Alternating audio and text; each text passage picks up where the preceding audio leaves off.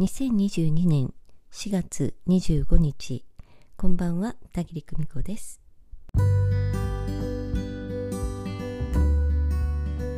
え今日はですね魂学4期の Facebook サロンのねえー、お話をご紹介しようかなと思います、えー、4期はですねサロンの動きが大変活発でねとっても楽しいですよ。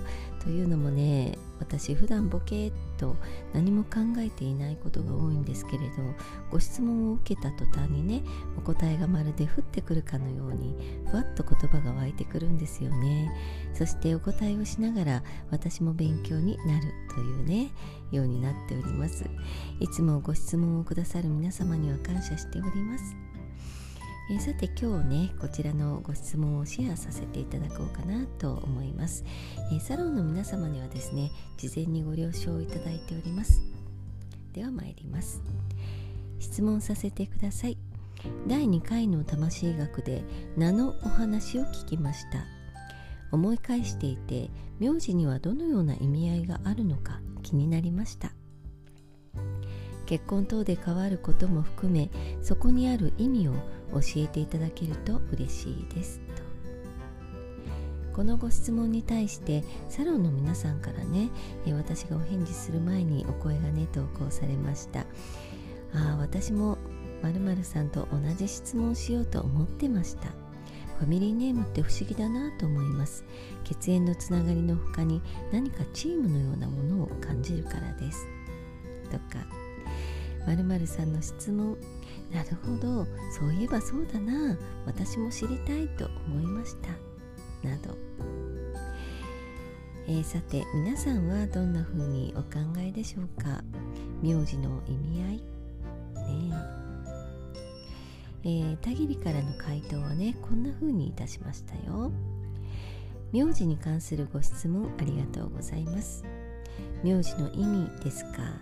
そうですね。土地とのご縁。肉のご先祖とのご縁。職業身分を表すもの。など様々あります。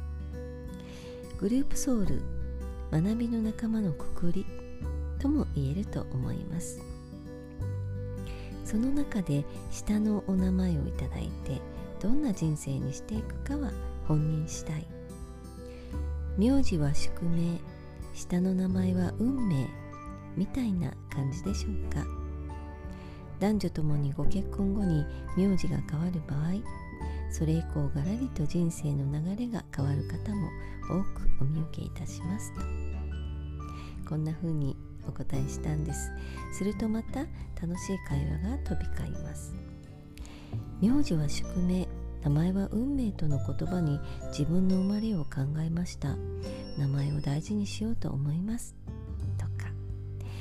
名字の意味を伺ってチームや家族というものへの負の感情。オープンな場で言葉を発することへの怖さが湧き動揺しました。という方や名字は宿命。夫だけでなく義父母ともご縁があってまるというせいになったんだろうなと改めて思いました。という方などね、ご紹介は、えー、いろんなメッセージの、ね、ほんの一部なんですけれどもこんな感じでお一人のご投稿から気づきと学びが進んでいきます。いかがでしたか？皆さんはご自分のお名前が好きですか？もしそうでないなら好きではない理由は何でしょう？それはいつからでしょう？今度はねこの続きのお話をしてみたいと思います。今日はここまでにしようと思います。今夜もご訪問くださいましてありがとうございました。よくお休みになってまた明日も頑張ってまいりましょう。ではまたおやすみなさい。バイバイ。